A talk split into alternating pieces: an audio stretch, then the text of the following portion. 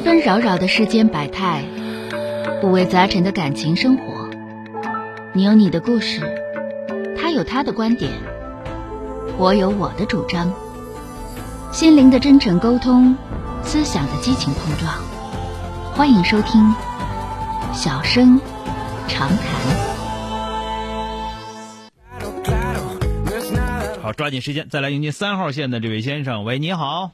啊，你好，那个我长话短说啊，就是，嗯。呃，我跟我那个现在跟我媳妇是一四年我们那个认识的，然后我今年那个虚虚岁是三十，就是二十九吧，就是也就是基本上就六年前，然后我们是在一六年领的证，嗯。在我们领证之前呢，就是我就知道他是他是他说他之前长那个有脊髓瘤，嗯，基本是两年，呃，不是四年嘛，他他已经做过三次手术了，就是之前，嗯，然后，但是我跟我我当我父母是特别通情达理的这种，嗯就是说我爸妈一开始不同意我们在一起，嗯。不同意呢，但是说毕竟是你过一辈子，我们不能说啥。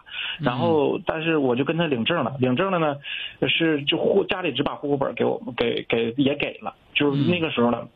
他已经生病了，他生病的时候就是一一六年的时候生病了，然后就是长瘤，也是长瘤。嗯然后我是想着他已经病了，然后我是想着就是给他一份安慰吧。那个时候也没想着说怎么样。嗯，然后其实我父母都已经六十六，现在已经六十四了，六十五了。嗯然后我当时并没有考虑那么多，可能也是，呃，然后我们就把证领了，爸妈只把户口本给了，然后没有办婚礼，嗯双方那个父母现在从来没见过面，婚礼也没办，嗯就一直就这样了。然后他，呃，是，呃，一七呃一六年那次做完手术之后，呃一七年他又长瘤了，这回嗯嗯就是三月份做完手术之后，他其实一个是胸椎，一个是头，做完之后他腿就动不了了，嗯就属于瘫痪状态。嗯然后我呢是我会推拿，我会学医的。我当时给他做了，就是他做完手术，三月份做完手术，我给他做了三个月康复，到六月份。然后他爸妈没管。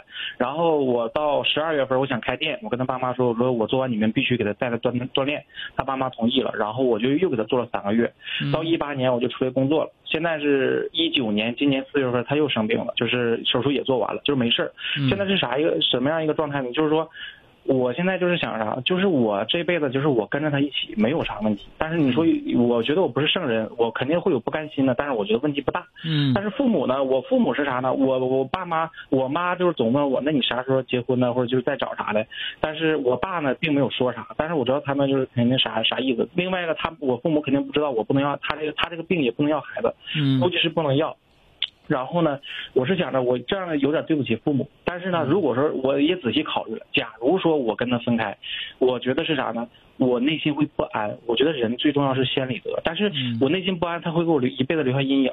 但是说父母这头是有点对不起，对不起父母。但是我觉得父母有父母的人生，有他们的生活，有他们的人生考验。就是说，呃，我这是我自己选择的，就是我目前大概是这样。就是说，我是想听听您的建议，或者是对这个事儿的见解吧，就是给我点思路。第一个事儿是你们已经结婚了，就是领证了，是不是？对对你，不管人家，你属于遗弃，你离婚的话确实不太讲究，是吧？嗯嗯，这个是没啥可说的。第二个呢，就是说你要不要孩子这个事儿没有对起对对得起父母，不对得起父母的一说。对这个也不即。使他们即使。他们认为说他他应该能抱孙子，但是这个你对他们是没有这个义务的，对吧？有有了更好，没有的话也正常。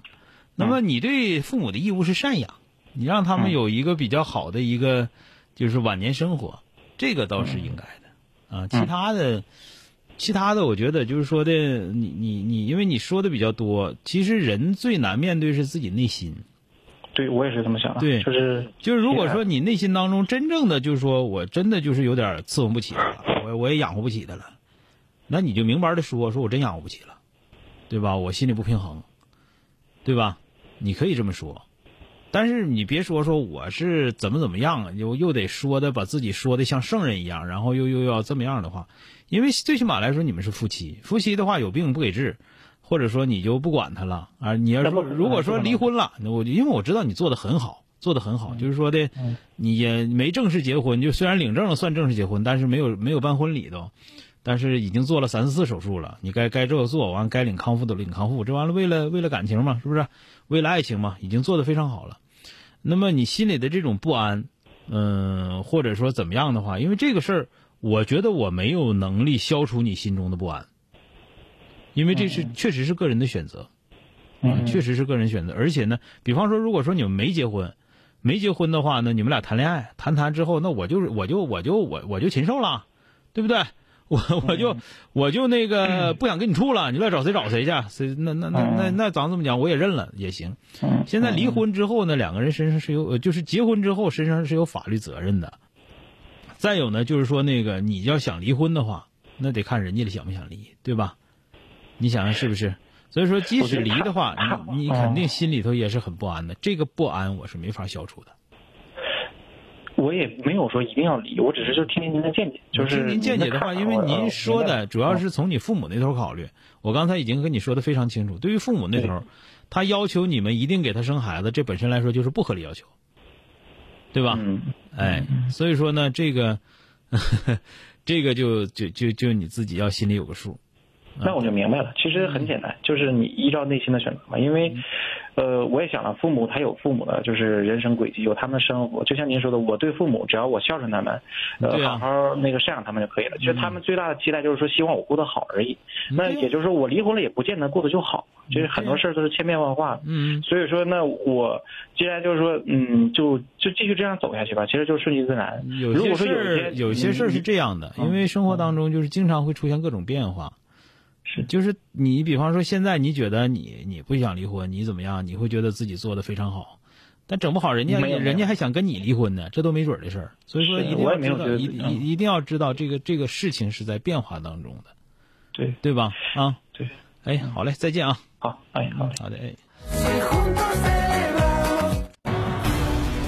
本节目由吉林新闻综合广播中小工作室倾情奉献。中小工作室，执着好声音。